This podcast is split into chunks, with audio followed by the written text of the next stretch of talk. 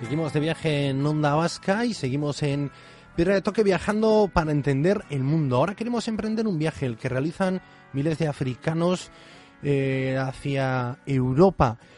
Durante estos días vemos las informaciones que nos llegan de la Bahía de Melilla con imágenes muy duras, con esos eh, ganchos, con esos espinos. También vemos que a veces esos titulares pues llegan bajo la bandera de la invasión, del miedo, de mm, lo que esta gente está dispuesta a hacer por llegar a Europa, pero lo que no caemos es de lo que huyen, de la miseria. Por eso queremos hablar desde Senegal con el periodista José Naranjo para realizar la ruta desde el origen, la que parte del corazón de África Occidental, sortea el Sáhara y desemboca en el Mediterráneo.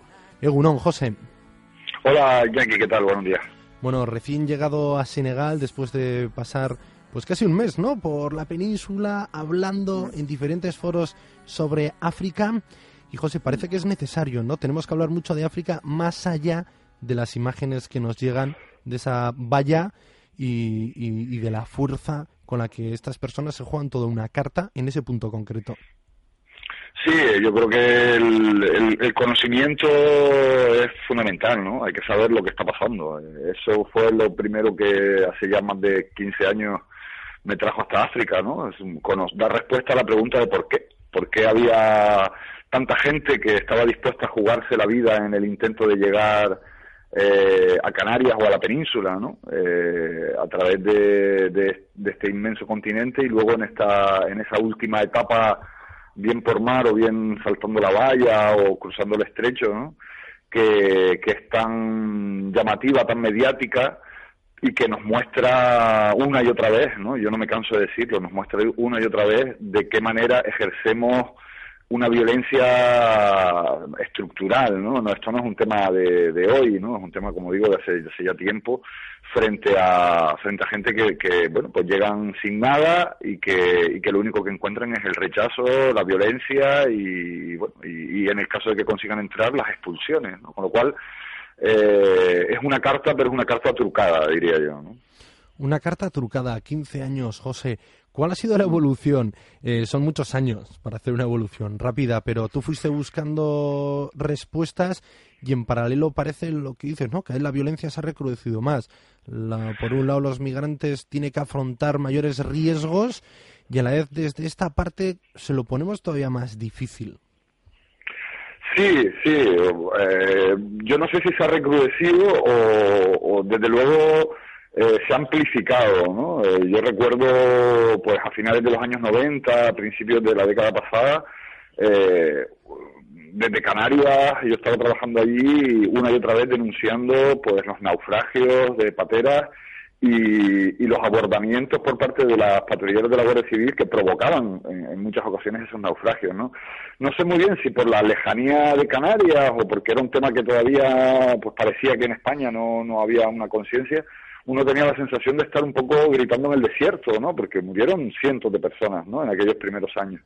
Y luego tuvimos la crisis de las vallas del año 2005, eh, que fue la primera vez que en las dos ciudades autónomas se produjo un fenómeno como el que se está produciendo ahora, ¿no? Estamos hablando de hace nueve años, ¿no? O sea, no es un fenómeno reciente, es un fenómeno con el que ya decíamos entonces, tenemos que convivir y al que tenemos que dar una respuesta diferente, ¿no? Yo creo que como, como sociedad, como proyecto colectivo de convivencia, no podemos permitirnos que haya gente que esté muriendo en, en, en, las puertas de nuestras casas, ¿no? Porque, o en nuestras playas, porque eso es un fracaso, ¿no? Yo creo que no, no podemos mirarlo de otra manera.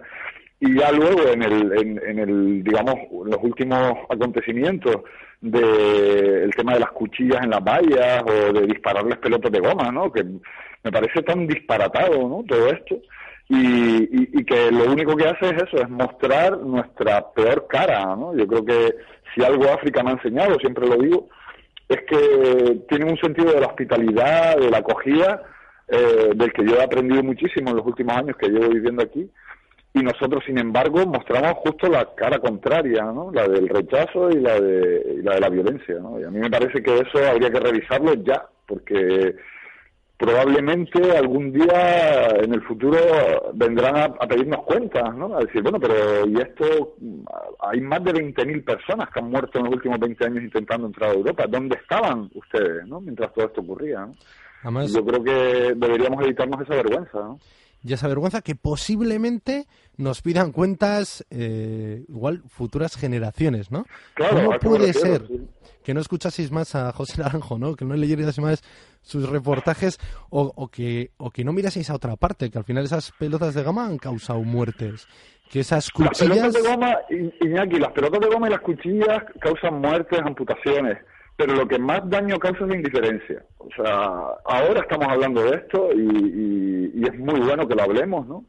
Pero desgraciadamente durante años eh, estas muertes se siguen produciendo en el desierto, en el mar, en, en la frontera, etcétera, y parece que no importa, ¿no? Estamos como en un momento de mirarnos al ombligo, de pensar que nuestra crisis, que nos sacude, que es terrible, y que yo estoy de acuerdo en que hay, hay que solucionar, por supuesto, los problemas de aquí, ¿no? bueno, de ahí, de España, ¿no? y, de, de las distintas comunidades autónomas, en donde hay tanto paro, donde hay tanto...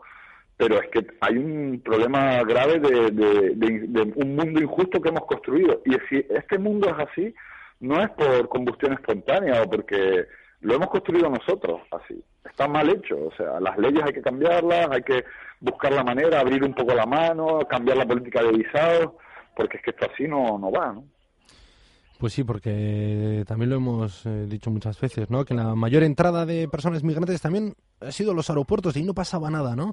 No, no hacía falta poner espinos ni, ni hacer recibimientos tan, tan violentos. Pero sin embargo, con África nos cambia mucho la mirada, tal vez sea por, por esas claves o por, o por esa forma de, de, mirar a África, ¿no? Igual muy, muy interesada en esos recursos, también otros lugares, ¿no? Como Níger, pues esos suelos tan ricos en uranio y sin embargo que, hace que la gente tenga que huir de una miseria que les deja muy poquitas opciones. Sí, es que eh, yo creo que eh, en, primer lugar África es percibida todavía pues como ese lugar del que vienen las amenazas, ¿no? Del que vienen las enfermedades, del que vienen las personas que, que como no sabemos, como no manejamos información respecto eh, es que el, español medio o el europeo medio eh, lo que piensa es, bueno, pues sabe muy poco ¿no? de, África, ¿no? Entonces, cuando ve a los africanos, pues, pues siente miedo, ¿no? Pues cuántas veces nos cruzamos con ellos por la calle y se percibe, ¿no? Ese, ese rechazo, ese, ese miedo. Y, y, eso es lo primero que hay que combatir, ¿no? Porque yo creo que del desconocimiento de dónde vienen, de dónde vienen los conflictos, ¿no? Saber que, que son gente que lo único que quieren es trabajar, mejorar sus condiciones de vida, tener unos horizontes, mandar dinero a su familia y que en absoluto son ninguna amenaza de nada, ¿no? Y, de hecho, si en los últimos 20 años han, llegado a, España o a Europa, es porque allí hacía falta mano de obra, ¿no? Y no, no estaban, estaban trabajando, estaban vendiendo, estaban en los invernaderos, en las fresas, en el ajo, en los frutales, eh, en la mano de la mano de obra en la construcción, etcétera, ¿no? no los estábamos llamando a gritos en, un momento de, nuestra historia reciente, ¿no? Y, bueno, y, África hay que entenderla, ¿no? Como tú dices, el caso de Níger es, evidente, es un país rico en uranio, es el tercer país productor, el mayor productor del mundo de uranio. Las centrales nucleares francesas se abastecen fundamentalmente del uranio nigerino y sin embargo es el país más pobre del mundo. O sea, ahí hay algo que está ocurriendo que no está funcionando. Ahora mismo, precisamente, hay unas negociaciones en marcha entre la empresa Areva, la empresa pública francesa que extrae el uranio en Níger, y el gobierno de Níger, para tratar de mejorar lo que allí queda de esa, de esa extracción de recursos, porque es que eran porcentajes muy bajos. Pues por ahí es donde hay que empezar, que los, los propios gobiernos africanos tomen conciencia y empiecen a demandar lo que tienen que demandar y que las empresas extranjeras dejen de ver esto como el lugar del que expoliar y sacar todos los recursos sin dejar nada a cambio. O, por ejemplo, y termino, el caso de, acabo de investigar y publicar el caso de una empresa catalana que en Guinea-Bissau ha expulsado a 800 agricultores de sus tierras porque ellos han llegado allí y han dicho, pues vamos a plantar arroz. Llegaron a un acuerdo con el gobierno de Guinea-Bissau y expulsaron a los agricultores que de manera tradicional cultivaban allí con lo cual han provocado un aumento de la inseguridad alimentaria. Estas son las cosas que hay que combatir, porque es que ahí está el origen de lo que está pasando. ¿no? El, el origen, ¿y ahora qué te ha llevado a Senegal, José? Si no es indiscreción. No, no, no. He vuelto porque tengo que hacer varios reportajes aquí en, Senegal, quiero trabajar temas también de otra índole, ¿no? De, medio ambiente, también de inmigración, de ver lo que está pasando aquí, Eh, y luego probablemente me vaya a Guinea-Bissau, vaya unas elecciones eh, el 13 de abril, las primeras elecciones después del golpe de Estado del año 2012, yo creo que es muy interesante.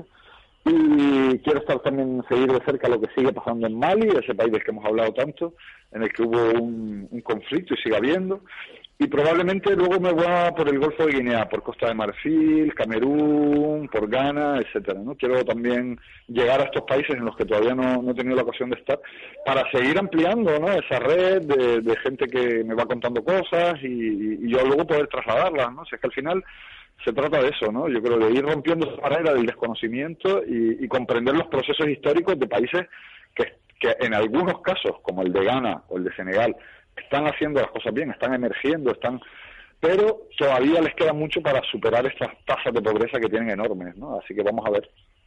Muy bien, José. Oye, pues es que ricasco por atendernos hoy, recién llegado a Senegal. Yo creo que llegaste, nada, ayer o hace poquito.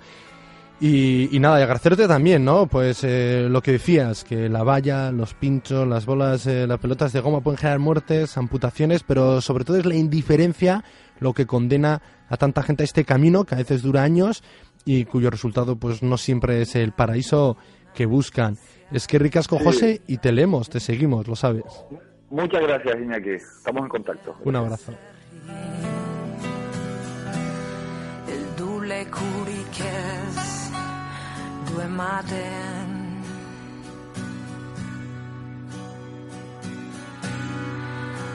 I met you, chucha